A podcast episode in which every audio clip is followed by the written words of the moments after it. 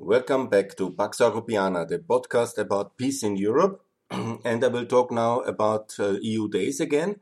It's the 27th of February, and that's a very special day in European history. And it's the day uh, to condemn the annexation of Crimea uh, by the Russian Federation.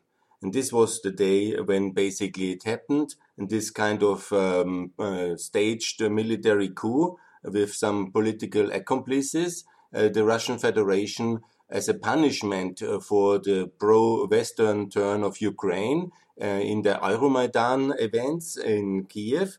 And they have basically made this fast-track plan the moment Yanukovych has left and he fled basically after he was disposed by the Ukrainian parliament, he fled to Russia and uh, in that evening already, it was on the 21st of February to the 22nd in the night uh, where he fled. Then on the 22nd already, there was an emergency sitting and meeting in the Russian Security Council. And they have made the decision uh, to uh, take uh, Crimea because that is really important for them. Why it's important? Because of the Russian um, Black Sea Fleet. And that is uh, basically all the ships the Soviet Union had in uh, the in the south in the Black Sea, and this was one of these problems, you know, in this complicated separation, divorce, and breakup of the Soviet Union in the winter of '91, and uh, there was a lot of complicated uh, um, deals made. You know, normally when states uh, separate they divide the debt equally, the military assets, the assets abroad. All this is done properly in a way that uh, according to the size of the country, and there is a share of the debt, a share of the assets, a share of everything is basically given. But in the way that was done in the Soviet Union, unfortunately, it was not like this. Uh, the Russians uh, took all the debt and then they wanted to have all the assets as well and they wanted especially the important military assets. And uh, this Black Sea fleet in the history of Russia has a huge uh, significance. And they kept it and they wanted to keep it stationed in Crimea because where else? Yeah, no, there would have been actually some Russian outlets to the Black Sea, but they were not ready for that. And with that, obviously, they had a huge military presence in uh, Ukraine. They also had a lot of people on their payroll. Um, at the moment in 2014, I know the number, it was over 25,000 Russian uh, soldiers in Crimea, in Sevastopol, at the moment of takeover and annexation. That was already very helpful uh, when you want to military take over that uh, peninsula. And basically, it um, was uh, like that. It was a complicated divorce, and I will discuss all the reasons now in this podcast. But first of all, let me say the huge significance of this um, uh, shattering event. Because why? Normally, annexations are not done. That's against the system of the international system since uh, the, uh, the Second World War. Basically, in many ways, uh, the, the Second World War was about annexation it was exactly about the German Empire under uh, uh, Hitler. He was basically having the idea of annexing territories which he felt were somehow uh, his due or should be for ethnical, linguistic, historical reasons in the German Empire. And he felt that this was uh, whatever the peace in Versailles and the situation was unfair. And he wanted uh, to what he called uh, Heim ins Reich. That what the, the philosophy was: get the German population of the Czech Republic, of Poland, of Austria especially, uh, back into the empire. That was the philosophy of Greater Germany, which he proposed. Yeah? And so ultimately, the real comparison between the Russia taking in uh, Crimea must be made between uh, the, the Germans and Austria in 38 because it was very similar. Of course, you know, more famous obviously is the Russian fantasy to compare it with Kosovo. But Kosovo is a completely different case for many reasons, I will explain in a moment. But the real logical comparison is what Hitler did to Austria, because Austria also linguistically is the same. We don't speak very good German in Austria, but we speak German, obviously. Yeah? Also to the Crimean uh, people. The people in Crimea spoke Russian and speak Russian to this day, obviously. Yeah? And also many people in Crimea identify themselves ethnically as Russians, obviously. Not the Crimean Tatars. There's also a lot of uh, Ukrainians, but also the Ukrainians who were living in Crimea spoke Russian, uh, because most, um, if not all Ukrainians, they speak Russian also as a second language, and many of them as a first language. And so the situation is exactly comparable with Austria, because also in Austria, linguistically, most people in, in Austria at that time, especially after the second, uh, First World War, uh, in the difficult times of the separation of the Austrian-Hungarian monarchy, and they were absolutely feeling as German.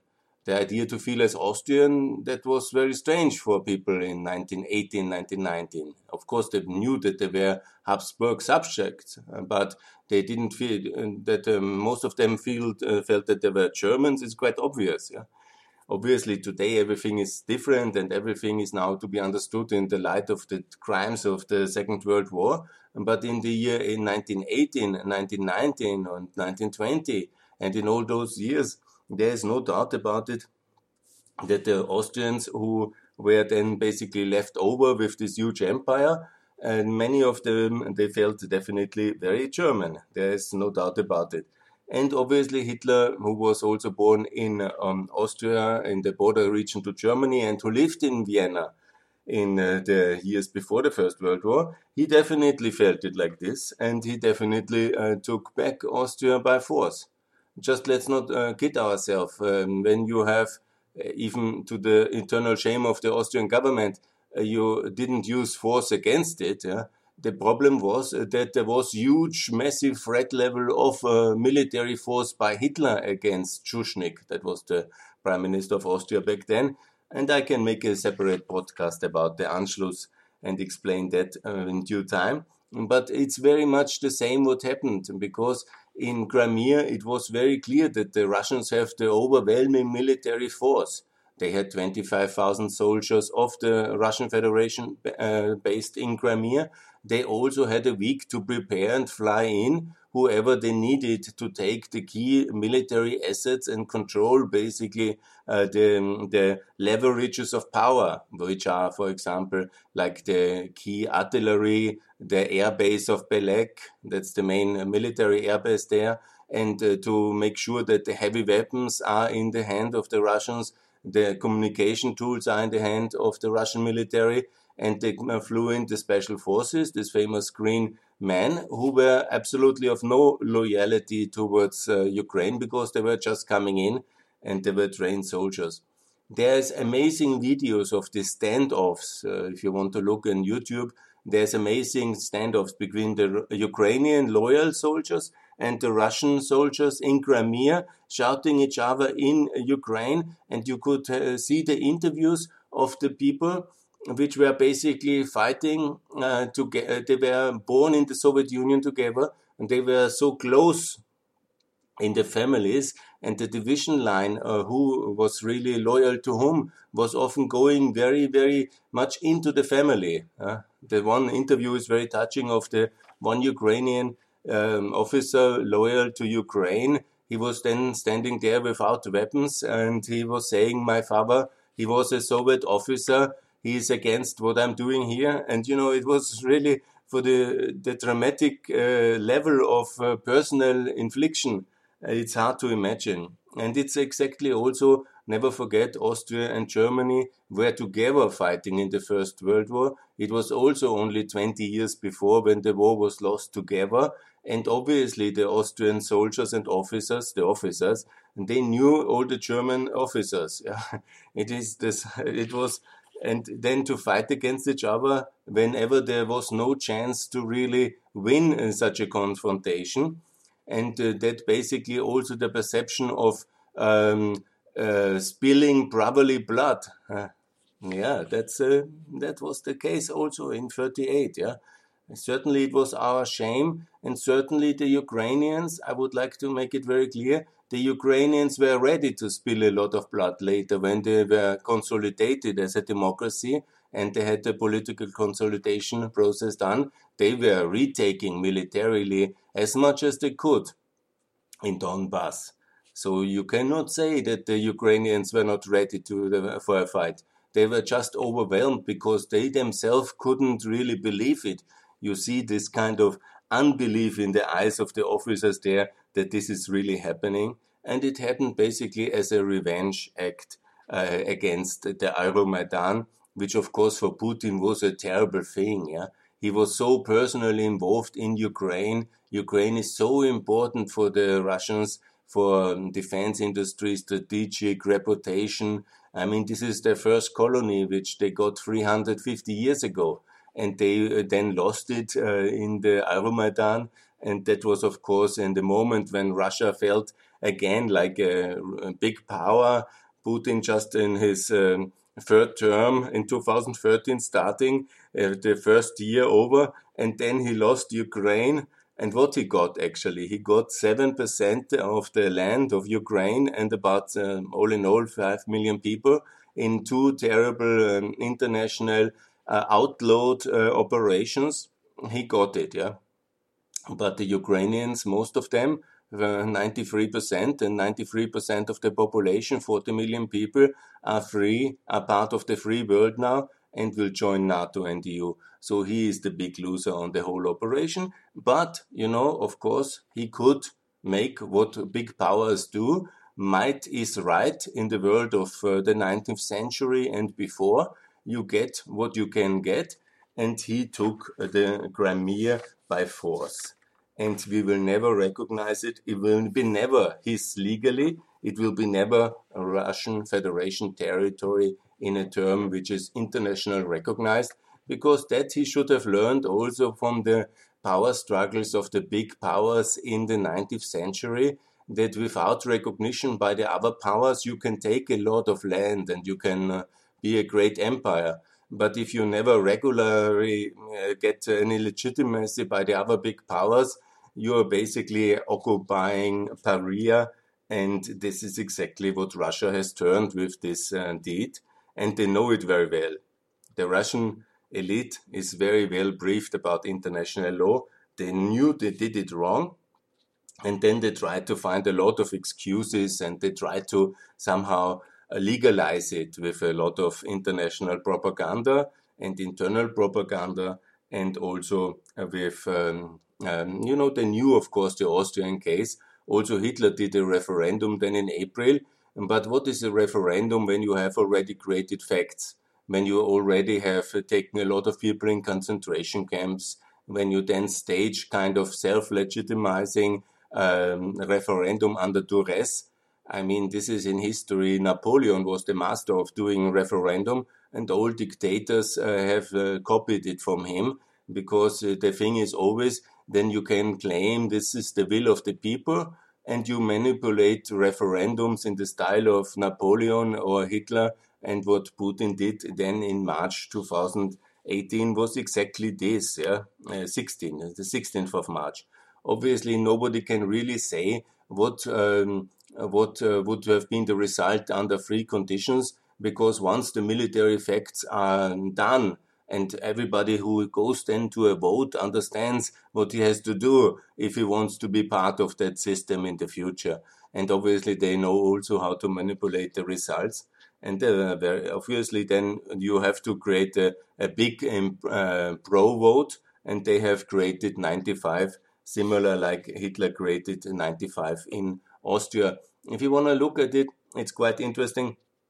In the 38 referendum, they even had two boxes, a yes and a no, and the yes was double the size uh, than the no. So even for uh, the, everybody to understand what is uh, supposed to to cross, and and that um, didn't happen in Crimea, but I'm sure everybody was very uh, clear what should happen, and so it happened.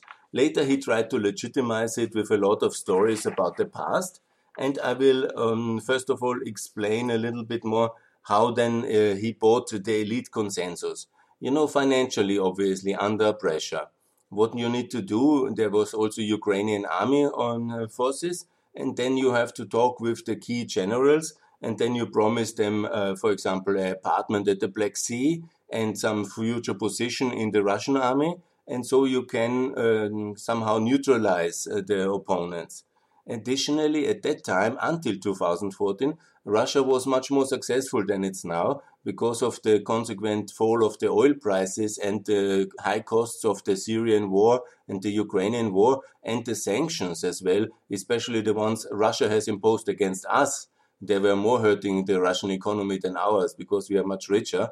And the Russian economy has tanked. The ruble has tanked several times in the meantime. And basically, these great living standards which the Russians were promising to the Crimeans, they have not appeared. Additionally, obviously, no Ukrainian can really go for tourism easily uh, to uh, Crimea again under this condition, with the border, with the negative uh, publicity attached to it, and also with uh, the basically disgust for that. So basically, most of the tourism accommodation the Russians are now building additional because they have money to uh, invest, but it's very complicated for Russian tourists to go there. And so basically, it's a, it's a lot is empty, and they are now at whatever 30% capacity of the pre 2014 levels. And that's, of course, a big problem. And despite the massive uh, costs of the Russian occupation for Crimea, uh, for Russia, in uh, the terms of infrastructure, they have basically inherited a huge uh, level of a liability. It's estimated by Russian independent think tanks 3 billion euro or dollar is the uh, costs of the Russian occupation for the Russian taxpayers uh, for Crimea. So basically, that's very costly, and that will stay very costly because there was one reason why Crimea was attached to, to Ukraine in, in 54. That's basically because it makes more sense. And there's other reasons as well, I will elaborate. But basically, when you look at the geography, you see this peninsula, the only land access is to, Crimea, uh, to Ukraine. And basically, here the electricity comes, the water comes, the easy access by train comes. And of course, now they have built this famous bridge, uh, another $5 billion investment. Congratulations, actually, it's quite an infrastructure achievement. So they are very serious, the Russians, about keeping it. But, you know, I can guarantee you, uh, Crimea will never legally be theirs. It's always a booty. It's a occupied territory for everybody in the world. And it will never be legally theirs. There is no way. And it will simply not happen. Let me also explain the history because that plays a lot of uh, discussions. On the same legitimacy that um, uh, Russia wants to have Crimea, the um, Vienna government in Austria today could claim basically most of uh, Central Europe. historically, it was um, owned by the um, uh, Habsburg uh, Empire. And if you look at the map of Europe in the 19th century, or if you want to go back um, to before Napoleon, that's basically the claim they have.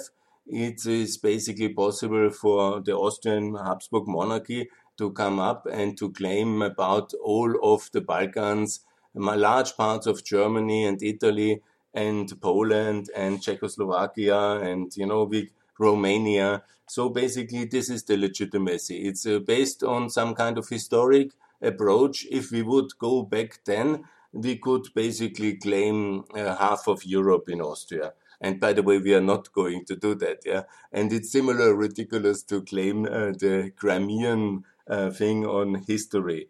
Because how, in short nutshell, I will tell you the history of that one. It was part of the Ottoman Empire for all time since the Ottomans have um, conquered uh, Constantinople and then the Black Sea, and they have basically inherited by conquest uh, the claim to the Roman Eastern Roman Empire, which is now called Byzantine Empire, and basically um, have um, basically taken that uh, by conquest in the year 1453, which is well documented.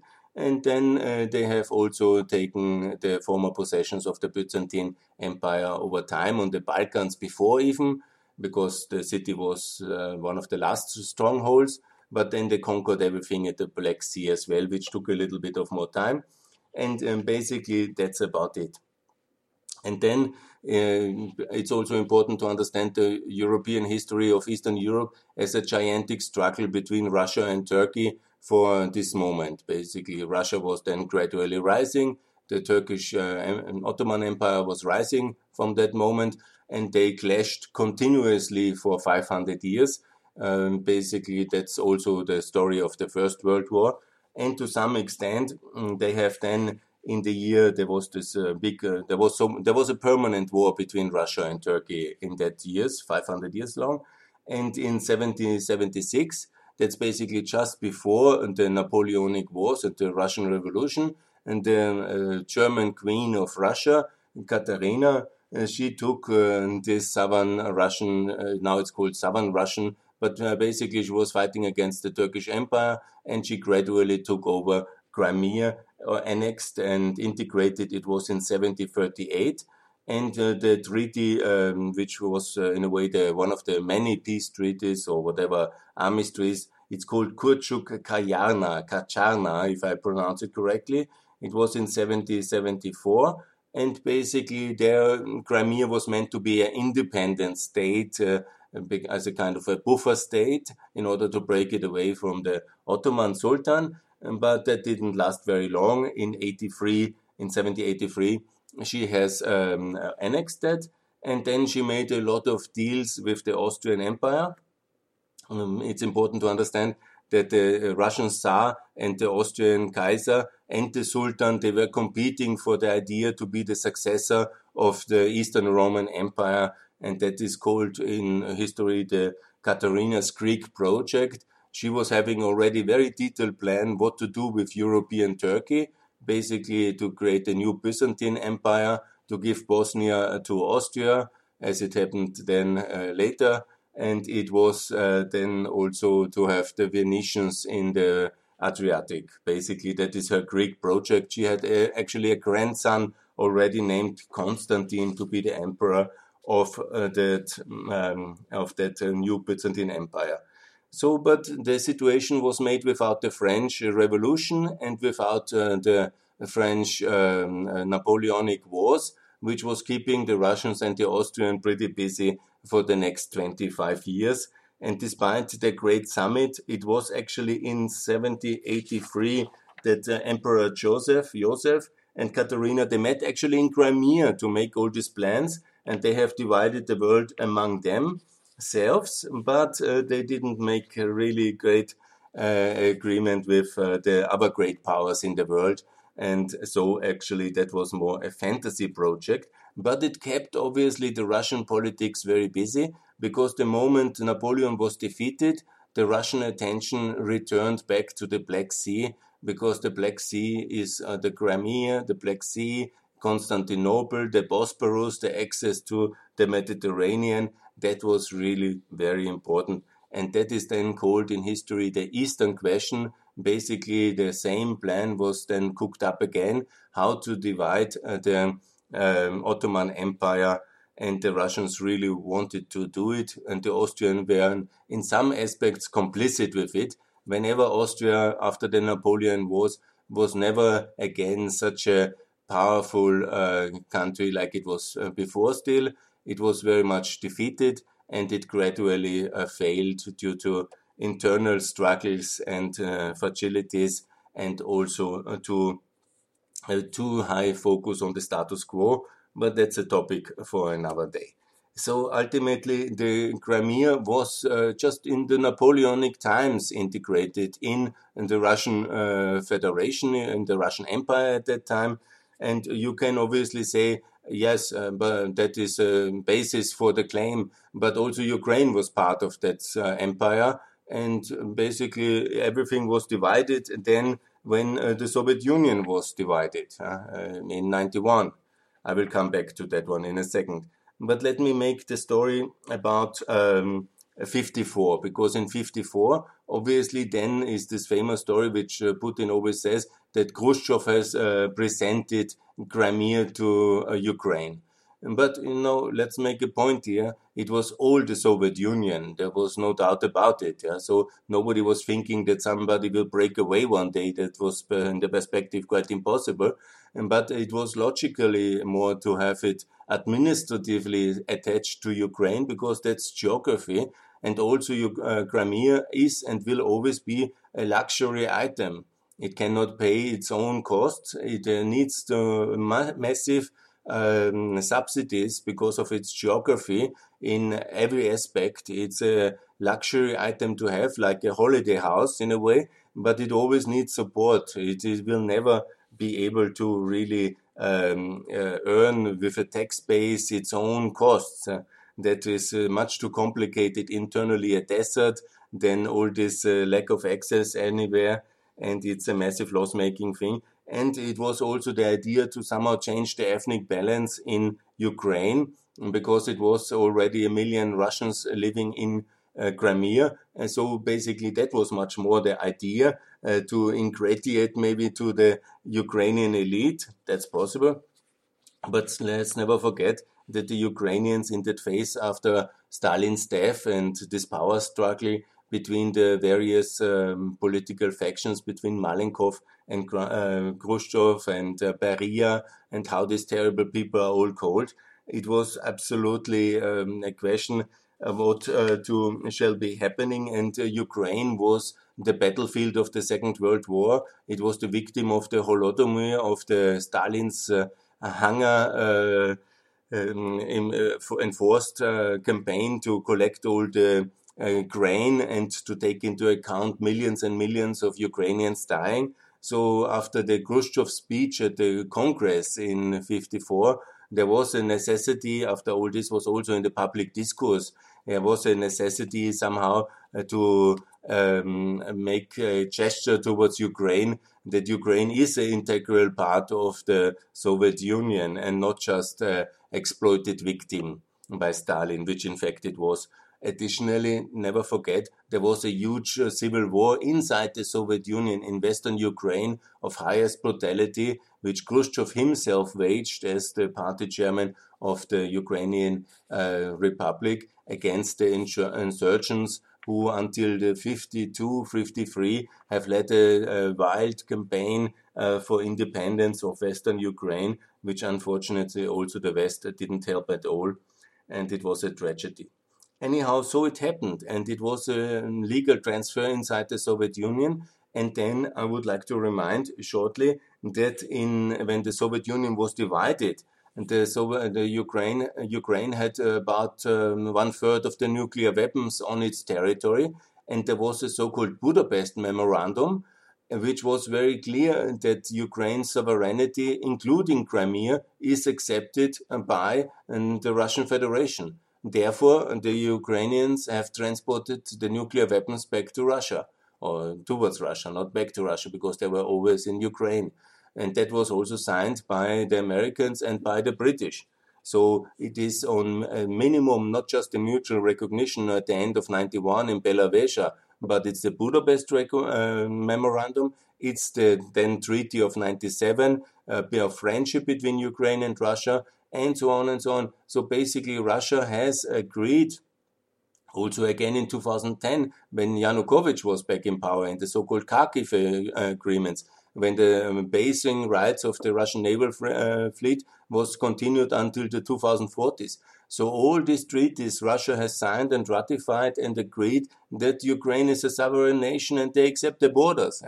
And just when Ukraine then had this revolution uh, forward uh, to the West and rejecting the Russian world in 2014, then all these treaties which Russia signed up to then were totally um, irrelevant for the Russian leadership and they went back to might is right and they imposed their vision of the world on a poor neighbor. And this is the classical big power politics of the empires of the past. And we will never accept this. No matter what will happen in the future, we will never ever accept it. I would also like to say that the um, human rights of the, especially everybody who is against that in in Crimea, is treated uh, terrible and there is a lot of Ukrainians who are mistreated, but also the Crimean Tatars who are live there, who live there. They are also treated uh, terrible, and uh, Russia is uh, a member of the Council of Europe and should treat accordingly its population, and it's not doing that, and that's a terrible shame. Yes, I think I mentioned most of the things when it comes to the future. I would like to say it's very clear that this will be never Russia, never. They can now have it for the time being because We just have no big tools to change it. Uh, we will not militarily confront Russia. But as I have made very clear, it's the best scenario for Crimea to prepare, like Saxonia did after Russian occupation, to join the free federal Ukraine, which is by then uh, already member of NATO, the EU, and the Euro. And the faster that all goes, it must be also um, the result uh, that one day the Crimeans have the opportunity to return to a Ukraine, which is automatically for them also then the NATO and EU membership. That's, I think, a very realistic option, and that's what I'm advocating. It's also possible mm, to, when Russia has the next crisis, which will in, inevitably come, to make a UN mission in Crimea and also then put it uh, 10 years under international um, administration. Uh, also, the same uh, is uh, for Donbass. It's possible also to do it, and I think it, I was calling from that from when I was in Ukraine a lot UN missions, it would be the most logical way to have a 10 years international administration and then to have a referendum about independence or return to Ukraine. What will never be allowed is uh, the annexation and the union with Russia. And this is not what we have done in the Kosovo case. That's not what we was allowed for Austria. And it's basically as a kind of a rule in international world that this kind of uh, unions of smaller nations, uh, of smaller regions with big empires who are aggressive, and they are not what uh, we want and not what should be done. Maybe then some people say, but we like so much to be in Russia. Yes, okay. This uh, you have to live with because this is not how we, uh, it would encourage a lot of uh, additional expansionist uh, ideas because all over the world there might be some appetite of big powers to swallow some regions of their neighbors, and then it would lead to terrible consequences and wars everywhere in the world, and this should not happen. So there is this option of a referendum, uh, which is then under 10 years of um, UN administration. It's a possibility. But, you know, I don't agree so much with it because given the many uh, international um, violations which Russia has done uh, with um, um, against us and the Ukrainians. I'm very much in favor of a very simple offer to the um, occupied Donbass and to the um, occupied Crimea uh, that is basically returning into Ukraine once Ukraine is already in NATO and in EU and in uh, the Euro and basically, we have to simply make sure that Ukraine is three times richer than uh, Crimea.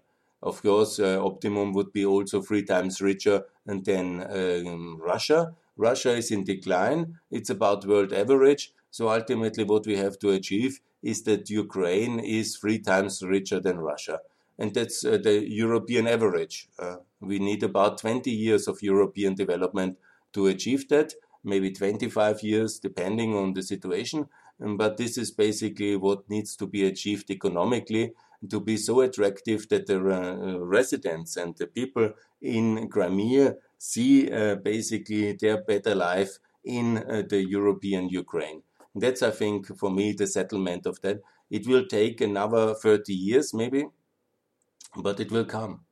And even, you know, if the, the other variant will be with a UN mission and independence of Crimea, it will then also not be allowed uh, to join uh, the Russian Federation and it will have the option to join the European Union and NATO. And that's also fine for me if that happens like this. But uh, there will be no uh, Russian Crimea ever in the history. Some of the extremists who want it and some of the people who are misled by Russia in the current situation, they can think that this is now happening for some time so they shall enjoy, but I can absolutely assure it, it will not be for the long term, and Crimea will be free again. And after all the terrible things which happened in the past of this uh, wonderful peninsula and region, I think it's very good that there will be freedom one day. It might take a long time, maybe 50 years, but uh, the Crimea will be in Ukraine or it will be in the European context and it will certainly not stay with Russia. So that's the story about Crimea. Thanks a lot for your attention. And please um, um, think about Crimea wherever you are. It's a wonderful place. And think about it that it will be free one day and it will be part of the European world one day. As long as it takes, we will be ready and we will never recognize such an illegal annexation as nobody should have done also with Austria in the year 38. And it would have been a much better world if that would have happened. Good. Thanks a lot for that.